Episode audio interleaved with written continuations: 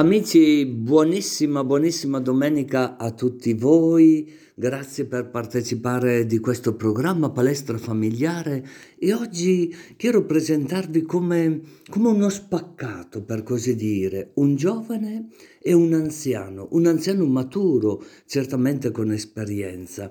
E quando si dice anziano maturo eh, si vuol dire proprio uno che ha tanti anni e tante volte noi non sappiamo la vera interpretazione del passato se non con un, una testimonianza viva in carne ed ossa. E poi quella di questo giovane, un giovane che ha dovuto fare eh, dei passi diversi per incontrare il suo cammino e la sua, rela- la sua realizzazione, per così dire. Vi invito ad ascoltare questo programma con tantissima intensità come sempre del resto e allo stesso tempo di cogliere quello che può servire a ciascuno di voi.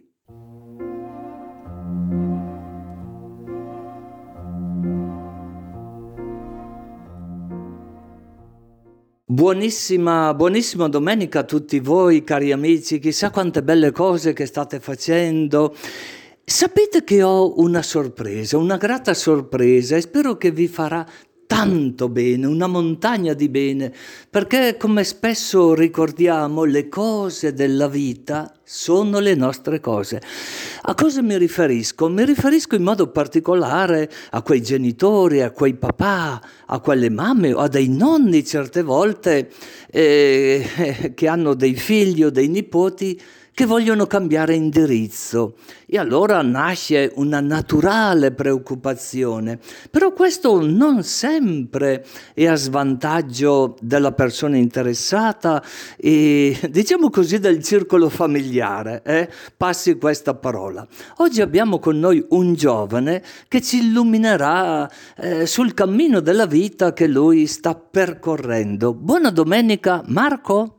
Sì, sono Marco, buona domenica a tutti. Eh, quello che è stato il mio percorso, io ho intrapreso all'inizio il percorso di studi come geometra, l'ho conseguito, ho finito quindi le, le, le scuole superiori e dopo un breve periodo in cui appunto mi sono, mi sono occupato eh, in un'agenzia immobiliare di cercare immobili, ho intrapreso la, la strada dell'infermieristica, quindi ho iniziato con la laurea in infermieristica. Come, come, come, fammi capire dire eh, tu volevi essere il geometra, costruire delle case e ti sei dedicato per così dire a un altro settore della vita, infermieristica. Quanti anni sono infermieristica? Infermieristica sono tre anni di base e dopo io ho conseguito anche la laurea magistrale e quindi ho fatto altri due anni mentre praticavo già la professione infermieristica. Che interessante quello che stai dicendo, non mi sarei mai aspettato che uno che aveva queste attitudini, per così dire, eh, nel campo, io dico dell'edilizia, non so se è corretto, poi per delle motivazioni personali sceglie un altro settore, un altro indirizzo. Si può sapere quali sono le motivazioni che ti hanno spinto a compiere questo passo? Ma innanzitutto eh, io ho avuto due, due, nonni che sono i genitori di mia mamma, eh, che per me sono stati davvero come dei, dei, padri e delle madri, nel senso io d'estate andavo da loro perché loro si occupavano di me e il vedere che la loro età avanzava e avevano bisogno di assistenza mi ha fatto porre delle domande e queste domande mi hanno portato eh, dopo a sta a cercare un modo per essere il più competente possibile e cercare di accompagnarli e di restituirgli quello che loro hanno dato a me nella, nella mia infanzia.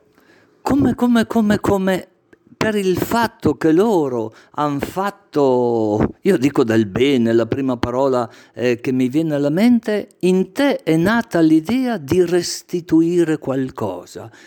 Ho capito bene? Sì, sì, è corretto, nel senso che eh, tutto quello che loro mi hanno dato io voglio, spero di restituirgli almeno un quarto di quello che hanno fatto per me e così mi è nata questa, questa idea che dopo nel mio cammino mi ha portato a, a, scoprire questa professione e a darmi comunque la gioia del venire a lavorare, che penso sia la cosa più bella in assoluto. Eh, per gli ascoltatori che stanno seguendo questo programma, programma dell'ECZ, sappiate che questo giovane, Marco, eh, attualmente lavora in una struttura, sapete che hanno tutti quei nomi moderni, come si chiama questa struttura? Eh, il Pio Ricovero Inabile al Lavoro Onlus, è una RSA, eh, ci sono 79 posti letto più eh, 15 posti di centro diurno e, e quindi abbiamo diverse tipologie di utenti. A Castenedolo, dico bene? Sì, a Castenedolo. A Castenedolo. E com'è l'ambiente nel quale eh, tu ti trovi? Ehm, non so se abbiamo finito di rispondere a quella domanda iniziale dove tu hai ricordato in un modo oserei dire esemplare il ricordo dei tuoi nonni, no? E quel desiderio di restituire qualcosa. Ci sono altre motivazioni che si uniscono a questa iniziale? Sì, eh, dopo appena avevo intrapreso il percorso di studi ho avuto una, una, grave man- una, grave perdita che mio cugino appunto è venuto a mancare in seguito a un incidente stradale e questo ha ancora di più rafforzato in me eh, la voglia di, di, intraprendere questo percorso e di proseguire questo percorso perché eh, ho, ho, pensato proprio al momento dell'incidente, le, tra l'altro è successo mentre c'era lì un'infermiera e quindi l'ha subito subito soccorso, dopo non, non c'era più niente da fare, però la, la prossimità alla sofferenza e l'aiuto nelle persone che, che, che stanno soffrendo, il, la possibilità eh, di fare qualsiasi cosa per una persona comunque che soffre, come è stato fatto per lui, mi ha, mi ha spinto ulteriormente a, a, continuare il mio percorso. Che interessante, no? Come le motivazioni della vita, i fatti della vita, gli avvenimenti della vita non sono mai indifferenti, provocano dentro noi delle reazioni, no? E in questo caso delle reazioni potremmo dire stimolanti, stimolanti verso un bene più grande, addirittura scoprire una professione che io chiamerei, non so se è giusto, eh, eh, vocazionale lavorare in una struttura eh, come questa. Sì, nel senso, da un certo punto di vista è proprio una, una vocazione perché eh, non tutto è sempre facile, anzi molte volte eh, si vive nelle avversità, soprattutto appunto i nostri anziani vivono nelle difficoltà quotidiane e il cercare di essergli il più vicini possibile non sempre è facile e non sempre eh, diciamo così la via eh, è spianata, quindi bisogna far fronte con delle avversità. Che interessante. E i tuoi genitori, papà e mamma, come hanno recepito questa scelta tua dal loro punto di vista? No? Eh, secondo te, certo, adesso mi immagino eh, staranno contenti, però lì nel momento che tu gli hai manifestato il desiderio di intraprendere eh, un altro indirizzo, che ricordi hai? Mi sono, mi sono stati vicini, mi hanno supportato e mi hanno eh, aiutato a rendermi conto che potevo fare qualcosa in più di quello che ero prima, quindi di un semplice, cioè non, senza nessun nulla togliere al geometra, però eh, di specializzarmi ulteriormente e di conseguire anche una laurea, cosa che eh, dalle medie mi era stato detto che iscrivilo al CFP o comunque mandalo in una scuola perché non ha voglia di studiare, quindi eh, mi hanno stimolato e mi hanno mi sono stati di supporto appunto. Che bello, che bello quello che stai dicendo, no? Però questo uno lo dice a distanza di anni, oramai eh, conquistato, per così dire, questa nuova realtà. E chissà quali altre realtà no, si aprono nel campo della vita, perché uno sì, eh, può avere dei desideri verso il futuro, è vero o no? Può avere delle mete, delle prospettive, però certamente passo dopo passo, eh, come diceva anche un canto famoso, un poeta spagnolo, si apre, si apre il cammino, no? E camminando si apre il cammino, la strada si apre camminando.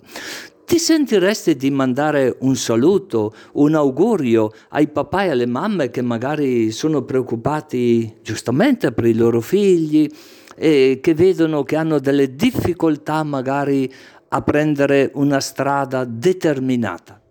Ma il, innanzitutto sì, saluto tutti e il, il mio consiglio personale che mi sento di dare è quello eh, di stare sempre vicini ai propri figli, di ascoltarli e di aiutarli a prendere quella che è la loro strada e quello che è quello per cui loro sono portati. Quindi questo sta nel e sempre di stargli vicino e di accompagnarli in questo loro percorso.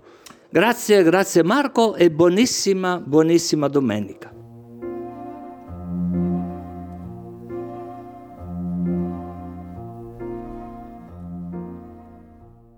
Amici, terminiamo questo programma oggi eh, con una lieta sorpresa. Abbiamo con noi un sacerdote, un sacerdote bresciano, Don Paolo Ravarini. Però adesso si presenta lui. Eh? Ho avuto occasione proprio di trovarlo in Passirano, Passirano, avete presente, no? Eh, vicino a Camignone, Monterotondo. Perciò Buona domenica, buona domenica Don Paolo. Grazie, altrettanto buona domenica. E voglio chiederti, Don Paolo, eh, tu che hai un'esperienza grande no, della tua vita sacerdotale, sei un presbitero da quanti anni?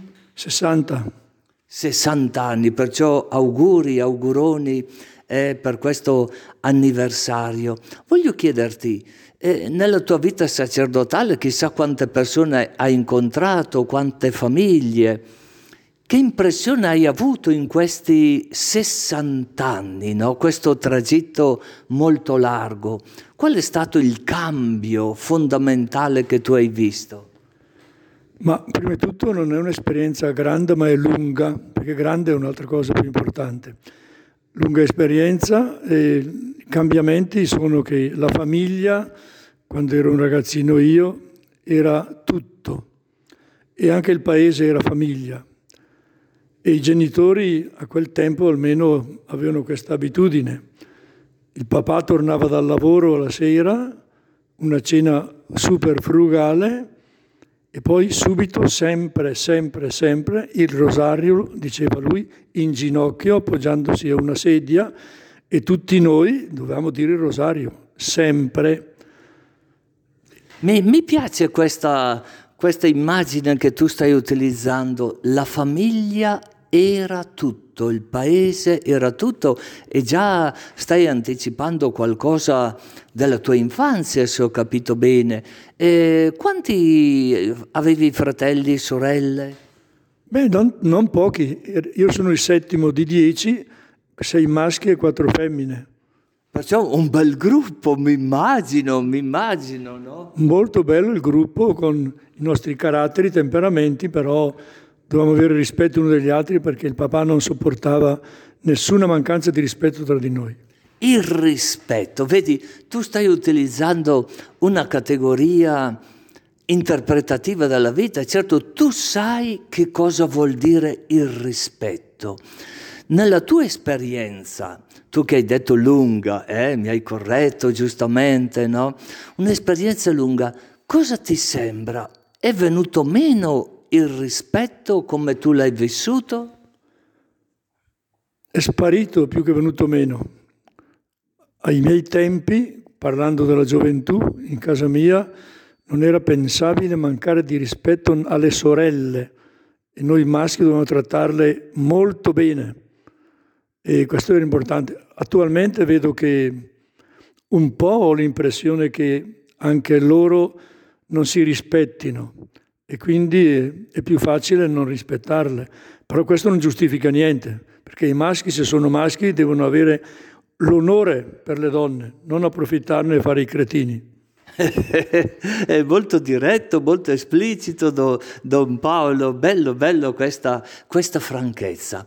Allora se ho capito bene quello che tu stavi dicendo, il concetto di rispetto che ti ha trasmesso tuo papà, che nome aveva tuo papà? Giovanni Maria. E la mamma? Teresa. Teresa. Il rispetto che ti ha trasmesso Giovanni Maria e la mamma Teresa era di mantenere la distanza con le sorelle, però mi immagino anche con gli altri. È corretto quello che ho capito io? Ma forse il termine distanza no, ma però dovevamo essere delicati, delicati, delicati. Non oh. supportava che facessimo qualcosa alle ragazze. Questo, questo, già mi piace di più, la delicatezza. Eh?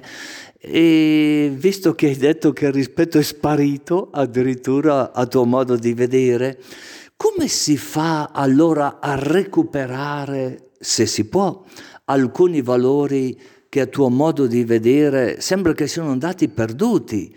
Certamente saranno nati altri, però tu come vedi, come vedi eh, questa realtà della relazione familiare?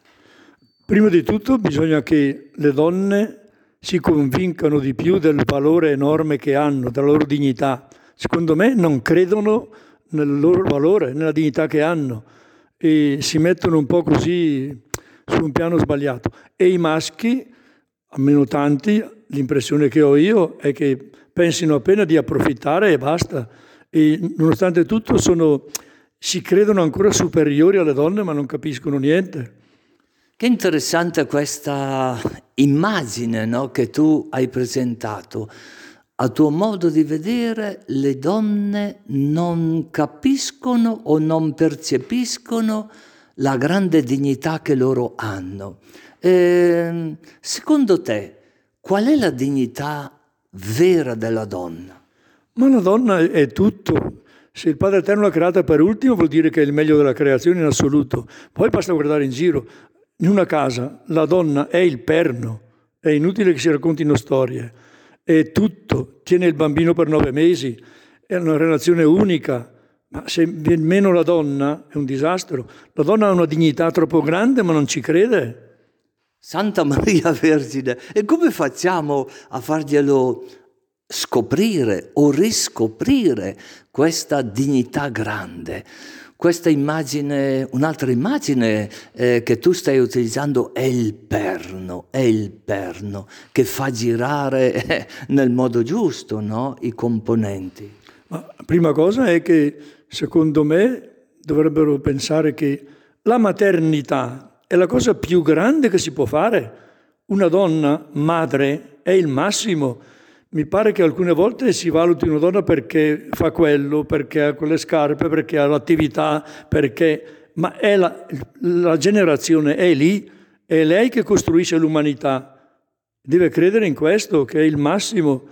E lei... Fare una casa sono capaci tutti. Tutti sono capaci di fare una casa, ma fare una vita è appena la donna che è capace. Perciò mm, eh, stai dicendo tantissime cose, no? costruire l'umanità, costruire l'umanità. Tante volte si usa quel termine certamente giusto, no? Di educare, di educare. Tu hai aggiunto questo termine che era un po' che io non lo sentivo più, costruire l'umanità. Perché costruire una casa, bene o male, dici tu, sono capaci tutti, no? anche a fare delle modifiche, anche a farla più bella, cambiare il pavimento, le finestre e così via. Quali sono, a tuo modo di vedere, quei valori che tu hai ricevuto, che hai alimentato nella tua vita, che non possono assolutamente mancare in una famiglia? La scoperta assoluta della dignità dell'uomo, che secondo me è messa in vendita. L'uomo viene valutato e educato. Devi avere di più, farai una carriera, farai anche i maschi che credono perché hanno tre lauree o che ne so io, hanno i record, ma l'uomo è un'altra cosa, non è uno che ha i record o le medaglie olimpiche, che vanno bene per altri motivi, bisogna scoprire l'umanità e questo non si può mm, trovare lì così, bisogna convincersi e darsi da fare, si costruisce si costruisce. Eh, se qualcuno si fosse messo in sintonia in questo momento con la ECZ, stiamo dialogando in un modo molto franco, molto bello anche con Don Paolo Ravarini. Uno che ha un'esperienza grande della vita, 60 anni, è stato in tantissime parrocchie della nostra diocesi, eppure in Torino, è vero o no? In Torino sì, 13 anni in compagnia di altri, eravamo in quattro, questa esperienza di vivere insieme, eravamo quattro parrocchie, però stavamo insieme e si gestiva il tutto insieme. Perfetto, perfetto Don Paolo. Tu hai trovato delle differenze eh, in questa realtà torinese, eh, nel quartiere di Rivoli, no? Eh, se non mi sbaglio. Quando sei entrato là, i primi anni e così via, cos'è che hai percepito di questa nuova realtà, al di là magari di una pronuncia distinta delle parole, dei dialetti, questo lasciamolo per il momento da parte, però voglio dire come sostanza della vita, cos'è che hai capito, che hai percepito di più? Ma lì era una situazione dove c'era il boom economico prima che arrivassimo noi, quindi c'era gente che veniva da tutta Italia, case piccoline, scomode, il lavoro era tutto e, e ognuno cercava perché venivano in gruppi numerosi, non avevano niente, erano poverissimi, come adesso gli immigrati, era la stessa cosa. Noi abbiamo trovato la seconda generazione per cui l'avere era diventato il sogno di tutti e era sparito, secondo me, quello che portavano, una religiosità altissima che avevano tutti questi, nella seconda generazione è quasi sparita, perché è stata sostituita dal fare carriera, farsi un nome, avere un posto. E questo ha rovinato l'umanità in quanto umanità. Allora, Don Paolo, guardiamo. Eh, se fare carriera di per sé non è una cosa cattiva, no? Cos'è che parallelamente deve essere vicino, non so se uno studia, si diploma, eh, riceve anche dei riconoscimenti, cos'è che non può mancare a livello spirituale, per così dire, per usare una parola eh, che comprendiamo. Qual è l'importanza, dico io, della parola di Dio, della preghiera, dell'attenzione agli altri? Ma la cosa importante secondo me è l'impressione che ho avuto io. I genitori non esistono più, nel senso che i bambini non hanno un papà, hanno un lavoratore, non hanno una mamma, hanno una donna che li assiste e che procura tutto, ma non c'è la mamma non c'è il papà, perché sono part-time. I genitori non sono part-time. Questa è una cosa molto grave. Naturalmente la religiosità viene sostituita, cioè Dio praticamente ha migliorato la sua posizione, da diotrino è diventato quattrino e la cosa si complica un po'. E di fronte a questa realtà cosa dobbiamo fare? Che le braccia cadano o dobbiamo alzarle? No, no, perché queste crisi sono importanti, infatti ci sono dei segni di riprese, ci sono genitori magnifici, cioè c'è gente che ha voglia di cambiare e si impegna io ho incontrato delle famiglie meravigliose, le chiese si sono svuotate, anche quelle nuove che erano piene zeppe, sono svuotate, però mi pare che come qualità, senza parlare male di nessuno, cioè c'è più convinzione, c'è più voglia di Dio, c'è più voglia di parola di Dio. Addirittura qualcuno si lamenta che non ci sono i preti per le confessioni, e quindi vuol dire che c'è qualcuno che sente, che vuole, che cerca tu stai parlando della confessione. Qual è l'importanza del perdono, della riconciliazione tra marito e moglie o in una coppia, anche ammettiamo che non, che non sia sposata, che convivono? Qual è l'importanza del chiedersi scusa? Ma è fondamentale, perché è inutile che diciamo in teoria, bisogna perdonarsi. Io ho fatto centinaia di corsi di fidanzati, la prima cosa è che dobbiamo volerci bene e capirci, poi in pratica non lo fanno. Invece il perdono è una cosa divina che io, uomo, devo copiare da Dio e trasmettere lì. È sul perdono che si sta in piedi, perché tutti pensano di aver sposato Dio. Hai sposato un uomo, hai sposato una donna, e quando ha un... perché non ti curi di lei? Appena non può sbagliare, perché io sono deluso, perché lei non sei capace di perdono, distruggi tutto, lascia andare alla malora. Eh, eh, eh, eh, eh per evitare queste cose, per evitare queste cose, tu cosa ti consigli? Mm, quali sono più che consigli, diciamo così, le cose che ti nascono spontanee? Eh, eh, ammettiamo che in questo momento ci stanno ascoltando proprio marito e moglie o delle persone che stanno vivendo eh, come si dice, una crisi, no? proprio in quegli aspetti che tu hai sottolineato.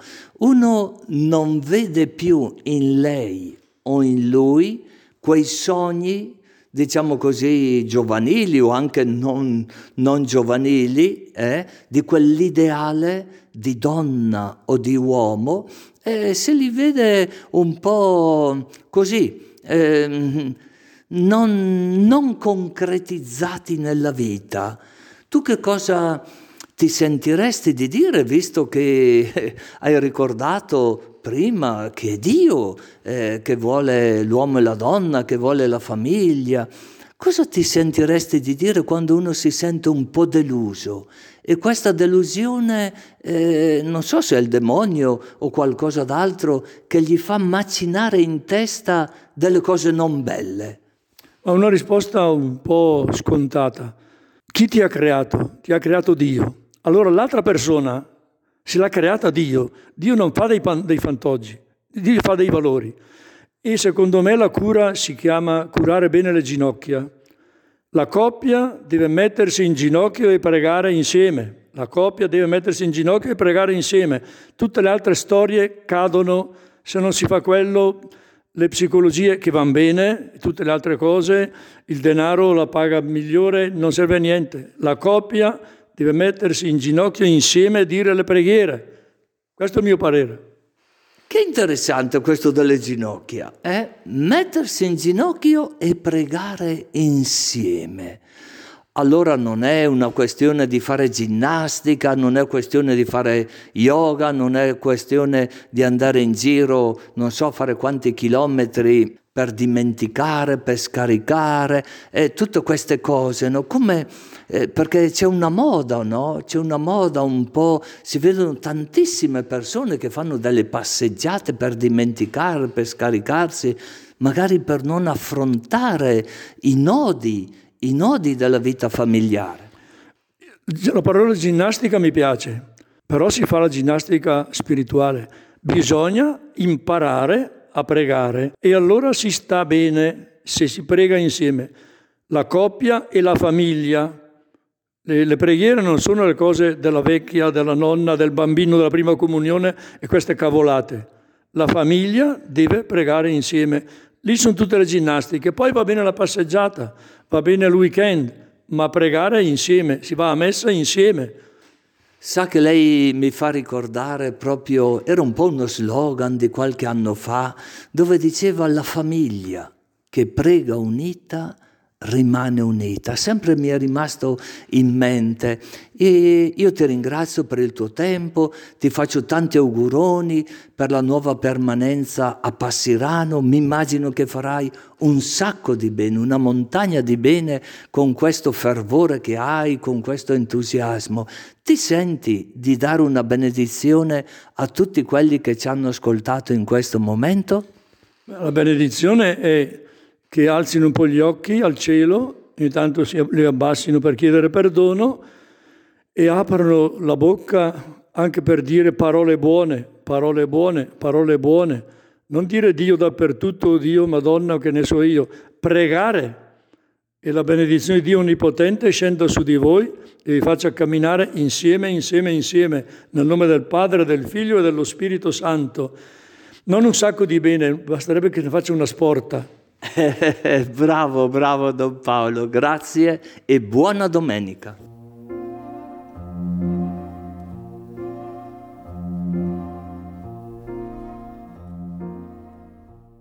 Nuovamente buonissima domenica a tutti voi e alla prossima, se Dio vuole.